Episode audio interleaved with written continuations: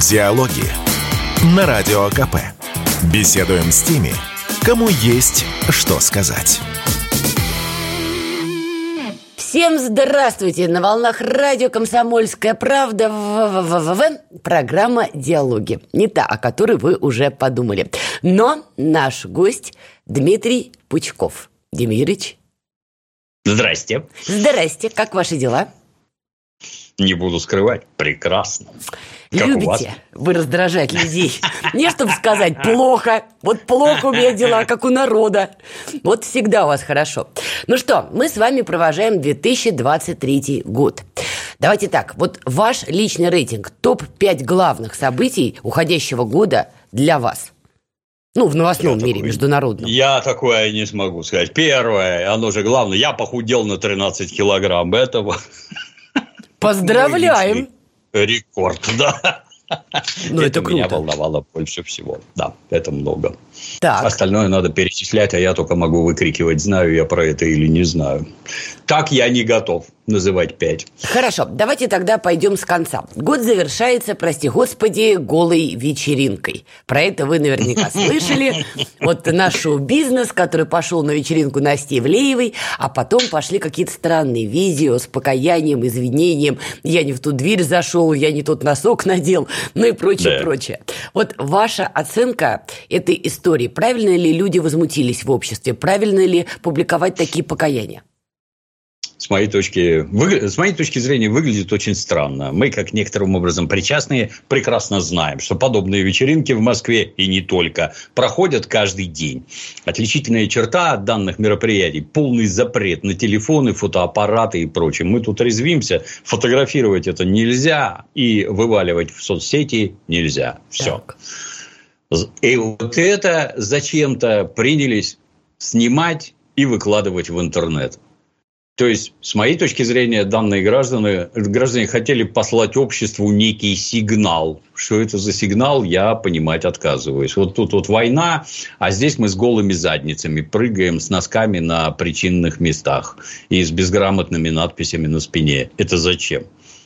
Вот зачем, начиная с того, что вы свои там эти 50-летние телеса кому-то демонстрируете, вы на полном серьезе считаете, что это сексуально интересно и привлекательно? Фу, ни вкуса, ни мозгов. Ну и самое главное, а у вас ум-то хотя бы на каком-то примитивном уровне работает, вы последствия своих поступков просчитываете. Вот вы вылили, вы вылили это в сеть, и вот последствия. Вот эти вот дружные раскаяния, которые читают, так сказать, с первого захода на экране это зачитывается, да. с неправильными акцентами, неправильными ударениями. Ты, ты хоть прочитай перед тем, как это. Не надо тут кривляться. Отрепетируй, ты же артист. Это вы про кого конкретно? Про Киркорова? Ну, есть там персонажи, да. Вот. А, а вот это зачем? А зачем, объясняется совершенно примитивно. Сейчас вас денег лишат, у нас же капитализм, да. бьют по самому больному, по кошельку. И вот эти вот раскаяния, ой-ой-ой, я не этого хотел, ой-ой-ой, я дверью ошибся, ой-ой, я не туда зашел. Ой, траур всегда проходит, а жизнь продолжается и веселье длится. Ну, натурально, как в 1916 году как там в стихах было «Ешь ананасы, репчиков жуй, день твой последний, приходит буржуй». Маяковской. Вы зачем? Не, вы зачем это провоцируете? Вот единственный вопрос. Вы за... Или вы считаете, что вот это нормально? Ну, я повторюсь, на частной вечеринке хоть вы там голые скачите, хоть вы там оргии устраиваете, никому до вас никакого дела нет, пока это не видят. Вы зачем это вываливаете на всеобщее обозрение? То есть претензии а потом только начина... что публичили. У меня вообще никаких претензий нет. Вот у тех, кто сейчас, собственно, 3... карает. 30 лет занимались вот этим вот, и все было нормально. Полная вообще аморальность, полная деградация. Все же было хорошо. Что началось Нормально сидели. Ну, как-то вот во время войны, я считаю, все это неправильно. Ну, ну, а то, что им там обламывается, ну, поздравляю. Я миллион раз говорил, повторюсь. Ум в самом примитивном понимании. Это способность просчитывать последствия своих поступков. Вот тут ума нет вообще. Меня знаете, что поразило? Это такой завершающий момент в этой истории. Сейчас пишут, что Ивлеева не доплатила 137 а, миллионов налогов. У меня вопрос. Она же, очевидно, не могла эту сумму накопить за последнюю неделю, да? Значит, судя по всему, какое-то время копилась неуплата налогов. Почему до этого никому дела не было? Почему как только появились голые попы и причинные места, вот тут налоговая, засучив рукава, сейчас мы все посчитаем. Но это же довольно странно, нет? Да, оно не странно, оно, к сожалению, как обычно, до этого была некая гражданка Блиновская, которая да. не заплатила там сколько там 953 миллиона рублей. Вы в своем уме? Как это? Вы что, не видите, что она... Это сколько лет она копила? Вы же не видите, что происходит? То есть это, ну, постольку, поскольку у нас планомерно и осознанно э, ответственность за финансовые преступления, она это от расстрелов уже снизилась до полной безответственности. Ну, если вот у человека это же не наличные чемоданами носят как у одного известного персонажа в сейфе там миллионы долларов и евро лежат. Нет, это все идет через счета, и все это видно. И ликвидируется вся вот эта вот безобразная, так сказать, деятельность элементарными действиями, вызовом в налоговую, взглядом в глаза и объяснением. Вот у вас, смотрите, на счетах происходит вот это, вот это, вот это. Вот так делать нельзя. А делать надо вот так вы хорошо понимаете. И все. Я вас уверяю, на этом все вот это прекратится в ту же секунду, но почему-то не говорят. Это я считаю неправильным. Оно не так работать должно. Вы провели параллель с Первой мировой войной, а помимо этой несчастной голой вечеринки, вообще вот вам не кажется, что мы правда в похожей ситуации? Одно дело ритм жизни Москвы, Питера, Твери накануне тем более Нового года, много корпоративов, много там шампанского, обнимашек, не знаю, одетых, раздетых, но дело не в этом, да? Другое дело новые регионы России. В Донецке даже елки не будет. Ну, понятно, потому что скопление людей опасно будет прилет. Вот не кажется, что мы уже в этой матрице? Ну, тут у нас нет руководящей и направляющей роли, с моей точки зрения, к сожалению. Потому что как говаривал известный персонаж Арнольд Шварценеггер, 98% граждан нуждаются в том, чтобы им говорили, что делать.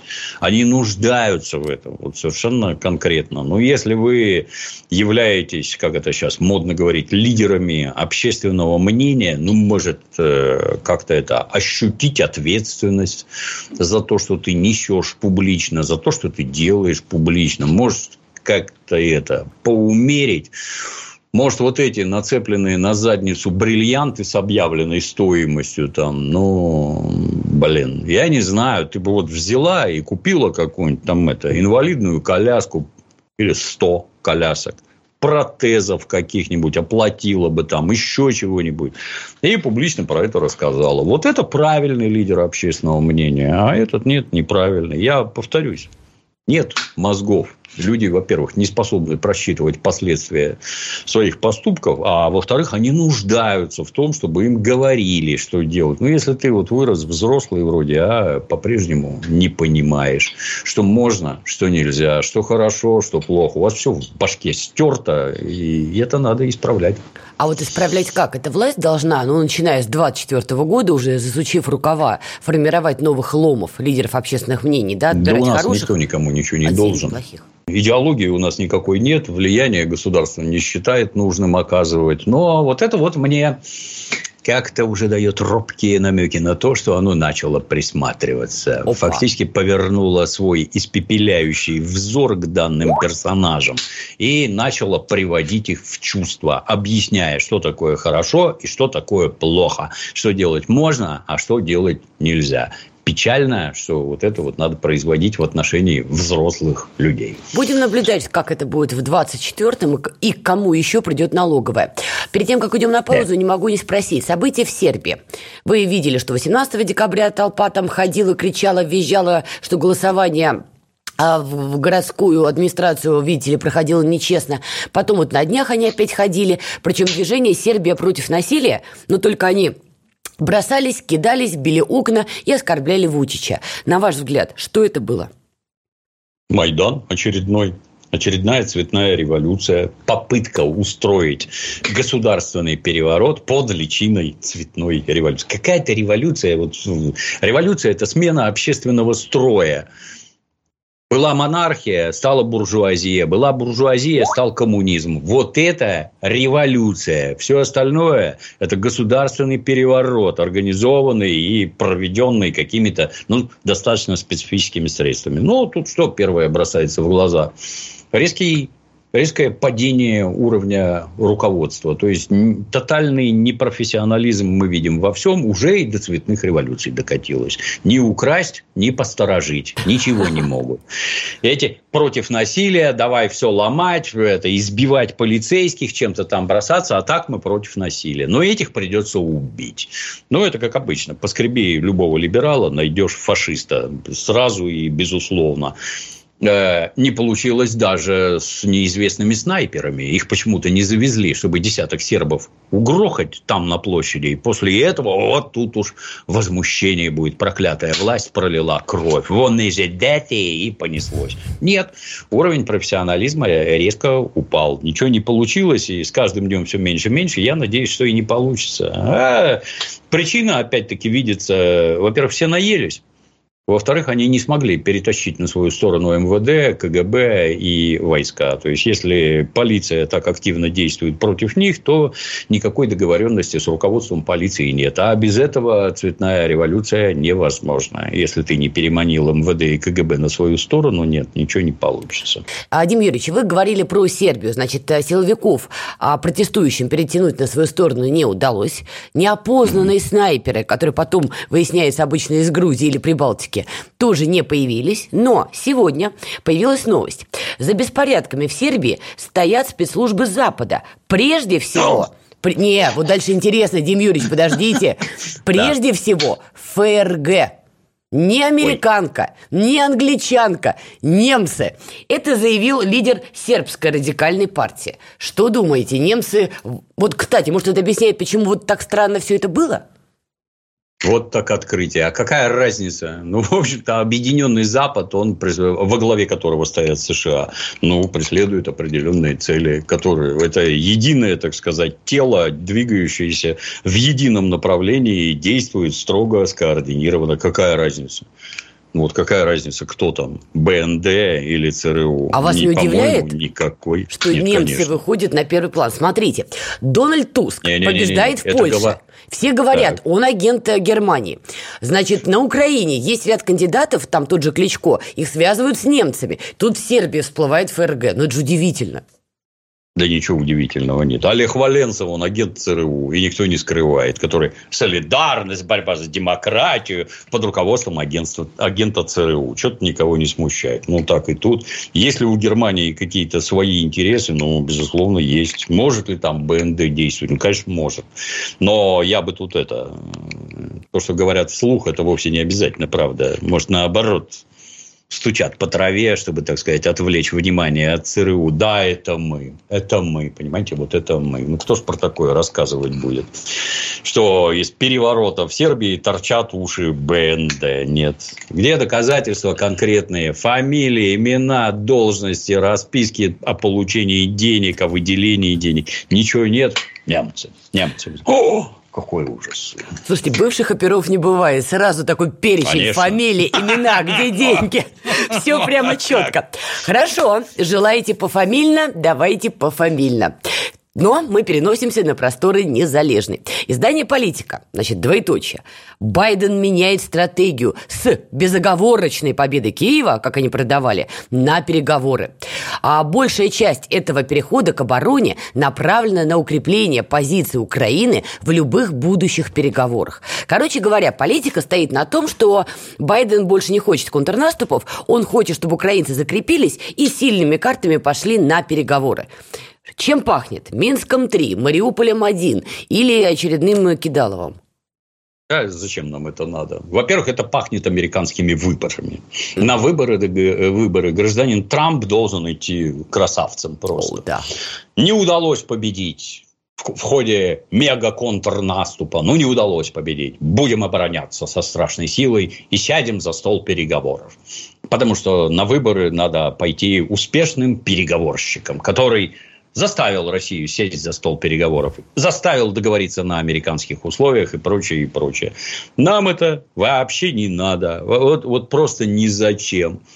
Обгадились по всем направлениям, дали денег, дикие миллиарды этой самой Украине, да, стащили все советские вооружения из всех стран бывшего советского блока, стащили боеприпасы, надавали своих боеприпасов, надавали своих пушек, пригнали самолетов уже организовали разведку, там все эти аваксы в Румынии, Черном море, Польше не, не садятся просто, непрерывно снабжают э, украинские войска, разведсвет. Спутники висят над Украиной, каждый шаг фотограф. Старлинг от Илона Маска бесперебойно передает информацию, все работает. Ни хрена не получилось. Как так? Есть простое объяснение. Российская армия в настоящий момент – это лучшая армия планеты Земля в которой, а, мега мотивированные люди, которые могут и, скажу страшное, хотят воевать за свои идеи, принципы и прочее.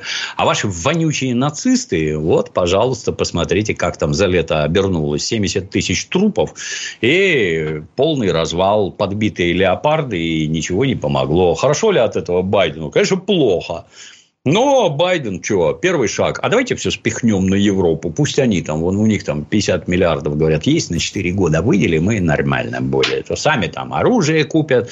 Экономика там какая-то на Украине. Экономика работает только потому, что деньги снаружи дают. И когда в Америке выделили 200 миллионов в последний раз, то, если правильно помню, Данилов сказал, что они тратят 100 миллионов долларов ежесуточно. То есть, это на две сутки боевых действий. При этом это деньги, а не оружие и не снаряды. Все плохо, все отвратительно, все валится из... Ничего не получилось вообще.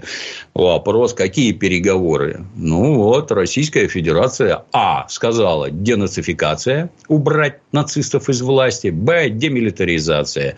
То есть, чтобы у полицейских были пистолеты и рогатки. Этого вам достаточно. Никаких танков, никаких самолетов самолетов, никаких ракет, ничего. И президент, по-моему, достаточно ясно сказал, а вот Одесса, русский город.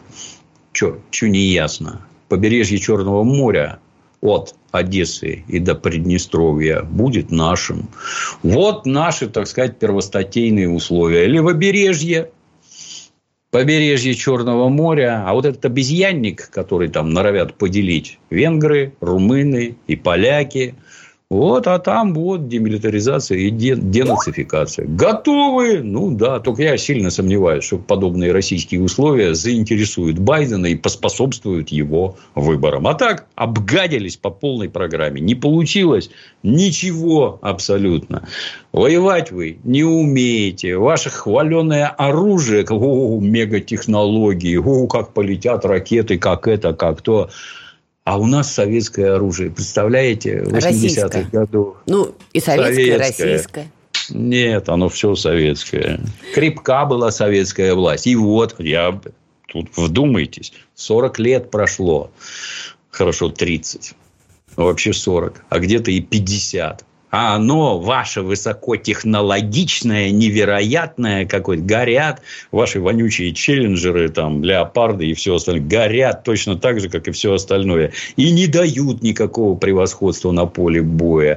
Правильно большевики к войне с ними готовились, правильно оружие запасали и боеприпасы. Вот теперь понадобилось, и оказывается, мы главнее. А они нет. По этому поводу меня что поразило в издании «Политика», они ссылаются на некие слова пресс-секретаря Белого дома. Их там несколько, то есть мы не можем опознать, кто конкретно. И вот э, что он говорит э, журналистам политика. Переговоры пока не запланированы. Украинские силы все еще находятся в наступлении и продолжают убивать и ранить тысячи российских военнослужащих. Я это прочитала, я понять-то не могу. Вот пресс-секретарь Белого дома – это сферический конь в вакууме, что ли? Ну, опять же, ну, у нас Маринка освобождена. Он где в этот момент был-то? Он же для своих говорит. То есть, а задача СМИ вовсе... То есть, в задачи СМИ не входит донесение до населения какой-то правды, О. какой бы она там ни была, не входит. Задача СМИ – формирование общественного мнения. Мы делаем все правильно. Украинские нацисты под нашим руководством идут к победе, безусловной, над злобной Российской Федерацией, которую, как известно, надо без остатка уничтожить. Ну, хотя бы на ее территории организовать десяток Украин, чтобы там все гнило и разваливалось дальше. Вот такая задача. Ну, как, пока не поступили очередные руководящие указания, чуть, чуть дальше дальше делать и что дальше говорить. Они будут говорить именно это. Обратите внимание, ни американцы, ни европейцы, там никто не заводит разговоров о том, что все, все, все, все, все, все, все, люди гибнут, давайте прекратим. Нет, пусть и дальше гибнут. И чем больше их убьют, тем с обоих сторон, с обеих, тем, соответственно, для Запада лучше. Будут спонсировать, будут продолжать давать оружие. Все будет идти так, как идет, пока мы это не прекратим. Вот издание Newsweek сообщает, что первый, первый из обещанных западными странами Украине истребителей F-16, вероятно, уже находится в стране. Ссылаются на неназванный источник. Но спикер военно-воздушных сил ВСУ Юрий Игнат отрицают эту информацию. В 2024 году, на ваш взгляд, поставили все-таки западные страны в 16 Украине или только обещалки и воспоминания о Резникове?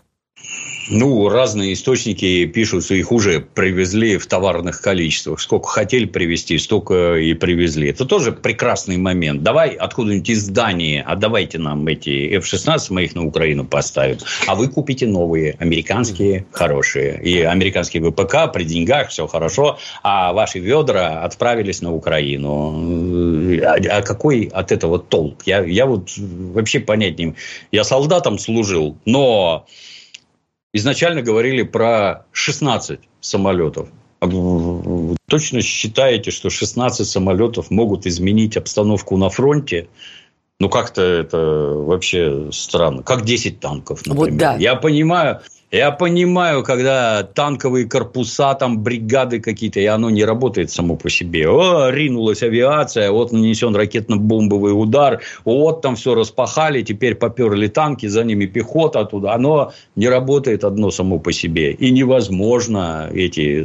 Вот самолеты переломят ход. Нет, ничего они не переломят. Во-первых, их мало. Во-вторых, на них некому летать. Ну, хорошо, сразу согласимся с тем, что летать будут наемники. Угу. Ну, так дальше-то что вы сделаете? Ну, ну, что вы сделаете? Одно дело воздушная армия, а другое дело 16 самолетов. Ничего не поможет Украине. Украине. 16 самолетов ничего не переломят, ничего не сделают, ничего не решат. Я уже миллион раз говорил, они изначально, когда про них заговорили, сказали, что им нужны какие-то особые взлетно-посадочные полосы. Я пришел в недоумение. Я в транспортных самолетах служил. Ну, там, типа, есть самолет э, Ан-12, он небольшой и взлетает с достаточно короткой полосы. Есть Ил-76, тому еще меньше места надо. А вот есть Антей, Ан-22, гигантский самолет, там какие-то Мрии, Русланы наши. Им там за 3 километра надо полосу. А есть истребитель. Он вообще, как бешеная собака, через 100 метров взлетает. Какие полосы? Вы о чем? Сама по себе полоса. Я, как сейчас помню, в Советском Союзе одна плита аэродромная стоила 600 рублей. Это там супер-дупер-мега бетон был под натяжением э, отливался и всякое такое. А, а, а ваш F-16, что за самолет, что ему нужны особые посадочные полосы. Ну, ладно, я тупой.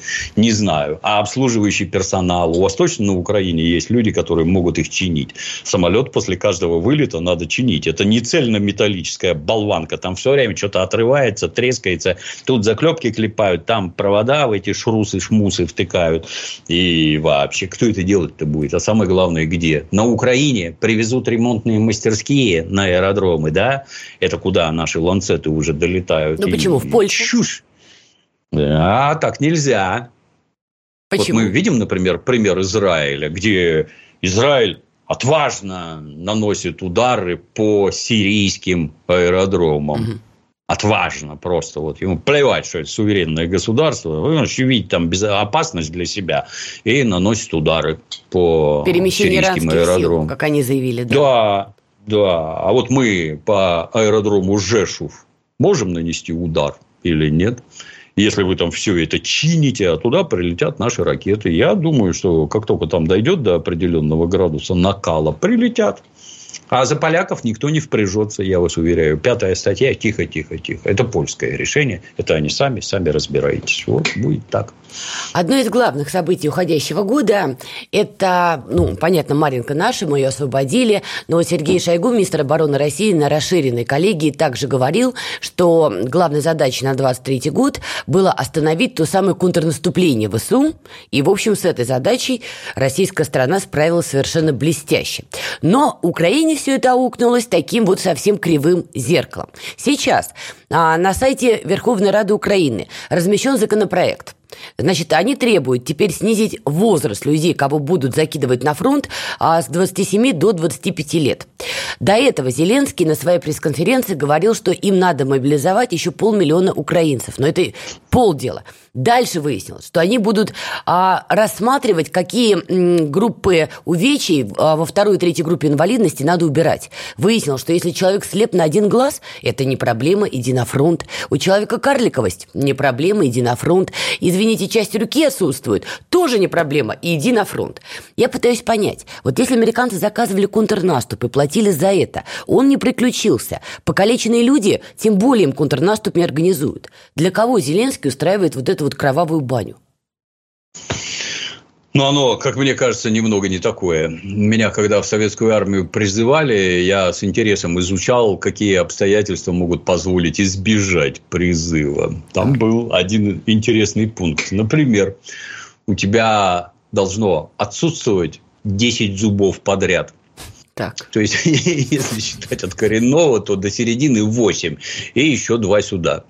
Обалдеть. Ну, 10, это советская власть была, гуманизм и все такое. Но если посредине у тебя растет один зуб, это, это не 10 подряд. Поэтому пойдешь с ближайшей маршевой ротой там. Ну, ничего удивительного тут нет, в общем-то. Я в 61-м году родился, а мы типа дети тех, кто не родился в 41-м там яма демографическая, это не устану повторять, от, от жутких сталинских репрессий никаких ям нет, от войны была. И поэтому, ну, вот в нашей роте там больше половины списочного состава было не набрать там по штатному расписанию. А людей, ну, там считалось, нет указательного пальца, это басни солдатские, тебя не возьмут. Нормально, возьмут, не переживай, там, очкарик какой-то. Тогда на службу брали в 80-м году людей, которых на войну не брали вот с таким зрением, как это. Нормально, есть всякие разные части. То есть, если у гражданина нет глаза, он, например, может сидеть на каком-нибудь механизме. Вот у нас на аэродроме были там кислорододобывающие станции. Ну, что ты одним глазом манометры не видишь, что ли? Видишь? Логично. Руки одной нет, второй нажимать будешь, не переживай. И то, что ты вот на эту должность встанешь, ты освободишь здорового человека, которого нормально призывали. Вот он поедет на фронт, а ты будешь вместо него с одной рукой и с одним глазом. Это нормально, ничего такого нет. Веселит другое, что это, как мне кажется, это специально сделано для какого-то жуткого внутреннего раздрая. Потому что вот эти вот говорят, призывают всех вообще выметать баб, инвалидов, дегенератов, кастратов, там, это тоже прекрасно, да. А другие скажут, нет, мы не дадим на Украине такое зло творить. Нет, давайте пересмотрим. Мне кажется, что это вот в рамках вот какого-то дурацкого публичного цирка организовано. Слушайте, а вы не бровь, а в глаз. Смотрите, по данным Киевского международного института социологии, 43% украинцев считают, что Зеленский и главком Залужный конфликтуют. Причем против отставки Залужного выступает 72%. О, боже мой, да. Вот хотелось бы вот эти 72% спросить, где ваш Залужный, каких успехов там достиг, покажите. Так они в отставке хотят. Наоборот, они вот против него, а, они за Зеленского. Это, это молодцы. Ну, если за Зеленского, то еще больше дебилы. Тут как ни крути, там все равно. То есть, население Украины давным-давно сведено с ума, и каких-то разумных поступков там ожидать не следует. Что вот одни говорят, повторюсь, вот это давайте призовем кастратов и дегенератов, а другие кричат, нет, нет, нет, ни в коем случае. Это у них какая-то внутренняя борьба, в которой они используют вот такие вещи. Да, Зеленский ну, а против а... Залужного. Вот как вы да, считаете, а кто сам... кого? Э, я считаю, что Зеленский, наверное. То есть, если не начнется гражданская война, то Зеленский его победит. Ну, а сам факт, что оказывается, как, как он там это когда Владимир Владимирович провел пресс-конференцию и Зеленский следом, я да. тоже сейчас пресс-конференцию, и сообщил, что русские не добились никаких успехов вообще. Никаких городов не взяли, никакие села не отбили. Но нам надо призвать еще 500 тысяч человек, полмиллиона. Вот это отлично. Хочется задать вопрос, Вова, а куда делись предыдущие полмиллиона, что тебе нужны? Если никаких успехов нет, Вова, может, их убили? Покалечили хотя бы, там оторвали руки, ноги, головы, и их надо заменить на кого-то. Вова, нет, если нет, то а зачем ты тогда их призываешь? А что вы там уже на Европу смотрите? Отдайте нам этих беглых хохлов что вы, что за активность-то? Вы потери, что ли, понесли? Ай-яй-яй-яй. Зачем же ты публично лжешь? Но ложь – это сущность украинской внутренней политики. Тут ничего не изменить. На ваш взгляд, перспективы Зеленского в 2024 году? С одной стороны, его на выборы гнут, с другой стороны, конфликт с Залужным. А вот эта мобилизация, которая не нравится украинцам. Байден отворачивается от него, англичанка не отворачивается от него. Вот давайте попробуем предположить, что будет – мы ж не ванги, это угадать невозможно. Пока, пока, ничего с ним не происходит. Все эти, тебя перестали любить тут, тебя не будут любить здесь, это все фигня. До тех пор, пока он гонит украинцев на убой, все нормально, будет президентом. Вот когда начнет кривляться, вот тогда ему вспомнят всякое как его мама покупает там дома по 5 миллионов долларов на побережье, как он сам волочет деньги на Запад. Оказывается, он коррупционер, представляете? Мы же не думали, что такое вообще возможно. Вот как то да, вот как только вот это начнется, нам станет понятно, куда подол ветер. А пока всех устраивает, никто ничего не делает. Помимо того, что украинская страна продолжает террор в отношении а, мирных граждан России, Белгородская область, по Крыму вот был прилет, а, мы прекрасно понимаем, что остается проблема наводчиков. И не только в новых регионах, где не все еще осознали, что Россия пришла, но и на просторах континентальной России. Как нам дальше с этим действовать? Э, и будет ли в 2024 году эта тема наиболее острая? Потому что, как ни крути, у нас выборы. Ну, перво-наперво следует понимать, что ракеты английские наводят англичане и американцы. Это не люди, которые там сидят на местности. Нет, это спутники, которые видят, где стоит наше ПВО. Ну, спутники условно, там много всякого оборудования. Когда оно включается, когда выключается, когда там смены и прочее. И вот в этот момент можно провести ракету. Можно запустить там десяток ложных целей. ПВО захлебнется, и одна, которая надо, пролетит.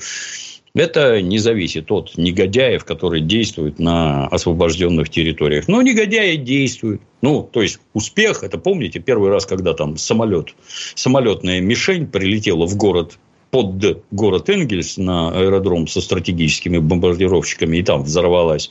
Это не ловкие телодвижения украинских нацистов, это телодвижения представителей НАТО, которые грамотно ведут разведку и грамотно направляют э, устройство. Но это никак не отрицает того, что там масса негодяев действует на освобожденных территориях и внутри Российской Федерации. Ну, уже многократно звучало, что надо возродить СМЕРШ, что нужны специальные оперативные подразделения, которые за этими тварями следят, их мастерски выщемляют, задерживают и безопасность, так сказать, организует. Может ли этим заниматься МВД? Нет, не может. Ну, если из него не выделять специальные подразделения. Может ли ФСБ? Нет, тоже не ну, может. Как задерживают? Специаль... Естественно, не всех. К очень большому сожалению. Вот недавно ролик вешали, где какие-то наши и не наши дегенераты поджигают эти, как они называются, релейные шкафы на mm-hmm. железных дорогах. Ну, да, естественно, ловят, да, естественно, задерживают. Но задача в борьбе с этой разновидностью преступностью, это, преступности, это предупреждение. То есть, их надо вычислять до того. Дмитрий Юрьевич, вы сказали, что надо таких вот наводчиков, корректировщиков а, как-то ловить заранее, выявлять эти ячейки. Но все-таки у нас 24 год, выборы в России. Понятно, что на либералов из наших внешних антагонистов никто уже ставку делать не будет, потому что, ну, смысла никакого. Этих либералов, как говорили в свое время, э, тетки лифчиками забьют просто насмерть, и все, куда бы они там ни приехали в глубинную Россию. На кого будут делать ставку? Понятно, что наводчики, видимо, тоже будут активничать их сетка. Может быть, на так называемых рассерженных патриотов? Им точно нужна пятая колонна. Ну, напомню сразу, что э, Советский Союз разваливали по национальному признаку. И для многих, возможно, открытие, но его развалили. С помощью организации этих замечательных народных фронтов, там в Прибалтике, в Армении, в Азербайджане, в Казахстане, народ, понимаете, народ. Чем занимается так называемый народ? Который, понимаете, у них национальные идеи. Я служил в советской армии, в начале 80-х. И проявление национализма наблюдал воочию. Они крайне примитивные и всегда одинаковые. Выглядят они так. Вот две разных представители двух разных национальностей, в рамках которой один другому говорит: "Я лучше тебя". Угу. Почему? Почему? Почему? Ну, во-первых, я белый, видишь? У меня волосы светлые, а ты какой-то не такой, а, значит, я лучше тебя. Все, на этом все заканчивается. Весь национализм, какой вы там его не берите, вот, это строго я лучше тебя. Почему? Потому что лучше. У меня цвет кожи не такой, у меня религия такая, как надо, цвет волос не такой, нос не такой, глаза не такой. Я лучше тебя, это очевидно. И причем я этого добился не каким-то там умом, образованием. Я просто родился такой. Я уже кровь, понимаете, кровь. Кровь у меня лучше, чистая. Вы как только услышите про кровь и чистоту крови, это сразу Гитлеру, сразу без разговоров. Это фашисты типичные. И чем значит, отличается националист от нациста? Ровно одним моментом. Моментом, когда он перестанет говорить и начнет убивать тех, у кого волосы не такие, глаза не такие. Вот, вот ну, а так это личинка нациста. И это проверено. Национальную это карту будут качать на выборах. Да, думаете? обязательно, да. Посмотрите, какой сейчас вой внутри наших этих патриотических, так сказать, сообществ поднят по поводу мигрантов. Вот, кстати, да. Новость одна за другой. Там кого-то избили, тут кого-то изнасиловали. Еще. Это правда. Да, избили, изнасиловали, да, это преступление, за которое эти граждане, будучи пойманными, отвечают. Но вот эти рассказы, а у нас тут все русское, а мы не совсем русские, к сожалению. Мы советские, не совсем русские. А вот у нас все русское. А вот наша русская культура, а вот это, а вот то. Ну, все это прекрасно. А что делать не русским-то? Объясните, пожалуйста, вот в этих рамках. И если вы тут раскручиваете русский национализм, то, повторюсь, это кончится тем же самым, как на Украине. Для России любой национализм смертельно опасен. И американцы это прекрасно понимают, и именно туда будут бить. То есть, они могут взять в оборот, например, а, русских националистов, кто сегодня на фронте, потом они условно приезжают в свои города – и дальше могут стать э, проводниками э, националистических проблем. Мигрантов изобьют, это... не дай бог их начнут сажать, начнут кричать, вы героев сажаете. Да, это одно из многих направлений. И этим все не исчерпывается. Еще какое-то назовете нам направление? Помимо? Например, здесь мы ходим в косоворотках. Вот как эти дебилы в вышиванках, а мы в косоворотках. Понятно. Мы вот красивые, да. У нас тут, понимаешь, русская культура. Вы не русские, давайте вон отсюда. Как там? А ну-ка, давай-ка, Пляс... это, Плясать, уходи выходи. отсюда. Россия для русских, Москва для москвичей. Вот это же из футбольных клубов начинается. У нас, слава богу, с ними работали, и весь этот бред как-то тихо-тихо затух. Вот. Ваше... Все отличительные признаки видно сразу. Ваше мнение по поводу кандидатов, кто выдвинулся сегодня на пост, на потенциальный пост президента России? Ведь понятно, что в 2024 году единственный кандидат, в общем-то, у страны, это Владимир Путин. Мне кажется... Только те... я хотел это сказать. Вот мне кажется, те, кто себя выдвигают, они свою политическую карьеру хоронят. Я не права? Нет, ну, наоборот, возможность засветиться. Засветиться как? Спойлером? Вот я. Ну чего, вот я. Я против Путина иду или что? Нет, я был кандидатом в президенты Российской Федерации. Набрал а 0,00000. Так я вообще туда проник. А ты был? Нет, до свидания. Я в авторитете, а ты вообще никто. Да. Ну, что, я это... Ну, это элемент нашей демократии в том виде, в какой у нас она у нас есть. А Должен, может быть, должен не быть... надо? Может быть, уже закрыть Нет. эту тему? И согласен, согласен. Дол, на мой взгляд, должен быть один кандидат. Вот, вот, вот сейчас мне все понятно. Тектонические сдвиги в российской, и не побоюсь таких слов, мировой политике начал Владимир Владимирович. Владимир Владимирович у нас верховный главнокомандующий. При любых взглядах можно политических придерживаться, но вот идет война. Вы в своем уме вот сейчас менять верховного главнокомандующего, я решительно против. Такое мое сугубо демократическое мнение. Я решительно против. Нет, менять не надо. Нужны ли выборы? Ну, мне очевидно, кто победит. А, в общем-то, это сэкономит огромное количество денег, сил, людей и прочее. Но есть законная процедура. По закону должно быть вот так. И значит, по закону будет вот так. Мое мнение на этот счет, еще что-то, никого не волнует. Все будет по закону. По поводу еще выборов. А, помимо России, помимо Украины, Соединенные Штаты, 24 год, тоже выборы. Все уже смотрят на Трампа как на почти победившего.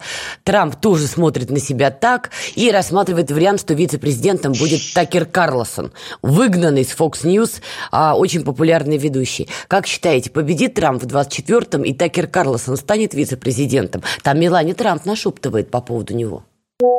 Ну, было бы прикольно. То есть, уже невооружен, ну, невооруженным глазом видно, что для населения США Трамп, он, он гораздо лучше, чем Байден, этот маразматик, который вообще не соображает, что он несет, постоянно падает, здоровается с воздухом и прочее. Вот как-то так складывается. Ну, если удачно сложится, ну, может быть подтянет. Я лично сомневаюсь, все-таки Такер Карлсон, он журналист, а не управленец. А нужны, в общем-то, управленцы, по всей видимости, а не журналисты.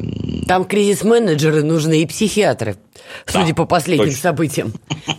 А есть просто вариант, что Трампа могут, э, извините, ликвидировать, причем хоть в политическом смысле посадить, не посадить, а некоторые вспоминают и Кеннеди убитого ну, Кеннеди. У них, у них богатые традиции, да. Это же Америка, свободная страна. Могут и завалить, да. Как там говорил персонаж антибиотик? Опять в Сереженьку нашего стреляли, так ведь и убить могут. Ну, ну, так и тут, да. А как вы считаете, чем закончил 23-й год Еврозона, Евросоюз? С какими, скажем так, достижениями, если они есть? Что все плохо. Ну, хитрые англичане заранее от них отскочили в сторону, чтобы не иметь ничего общего. Потому что уже тогда было понятно, что будет дальше с их друзьями, Соединенными Штатами. Соединенные Штаты пока что не могут победить Китай. С Китаем крепкая торговля, туда вынесены все производства. И вот сейчас вот бросаться все рвать, ломать будет очень и очень плохо. Поэтому нет. А зато можно обезжирить Евросоюз. Вы такие умные были, да. Вот мы вам сейчас устроим. Привезем к вам 10 миллионов негров из Африки, которые работать не хотят.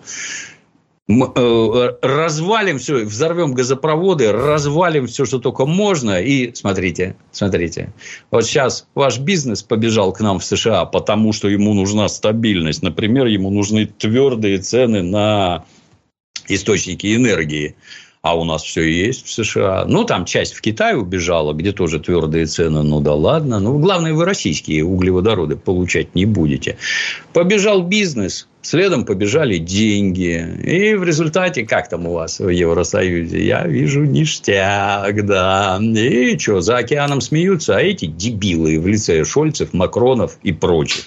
Ой, ой, у нас тут демократия, у нас свобода, права человека. Ну да, а странам кранты. И все это катится, так сказать, ну как снежный ком с горы. Подминает под себя все больше и больше. Не стало, я же Борель же говорил, что все благополучие Евросоюза строится на дешевых российских углеводородах. Ну, давай их выключим. Энергия – основа всего. На газу крутятся теплоэлектростанции, газ дешевый, энергия дешевая, конечный продукт конкурентоспособен. А давай выключим, а давай, и все, все работать перестало. Ну, что, разбитая корыта.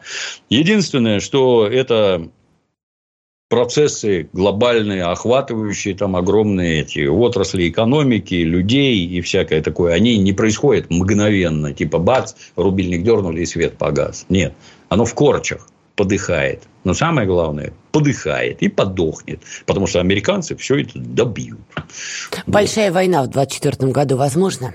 Америки, Китая или как-то там Молдавию, может быть, втащит военный конфликт? Ну, вот с моей точки зрения, я вот тут буквально недавно слушал, как там Бельгия с какими-то заявлениями выступает, что пора готовить военнослужащих mm-hmm. бельгийских для войны с Россией. Почему такие заявления делают? Потому что не боятся. Они считают, что Российская Федерация будет продолжать боевые действия только при помощи так называемых конвенциональных вооружений. А поэтому можно туда посылать своих, можно гнать оружие, можно самолеты с территории Польши отправлять.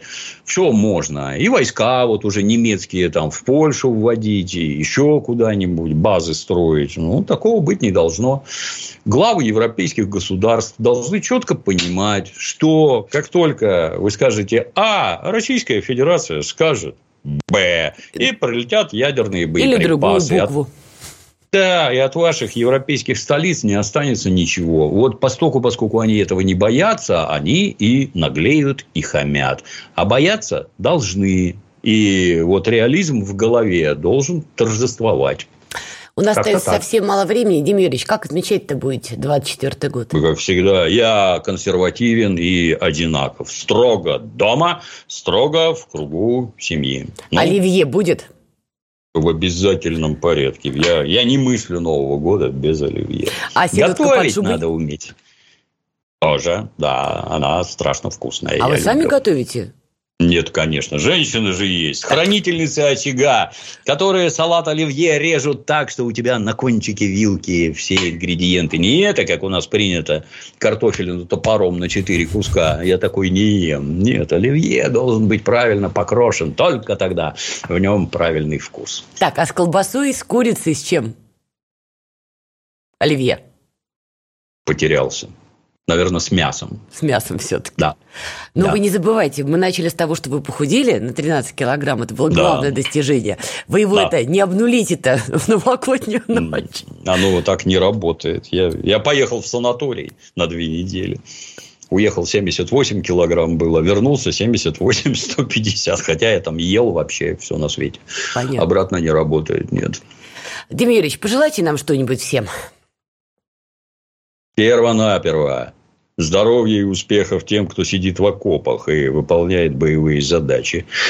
Мужики, мы за вас. Чем можем, помогаем. Кто умеет молитвы читать, те за вас молятся.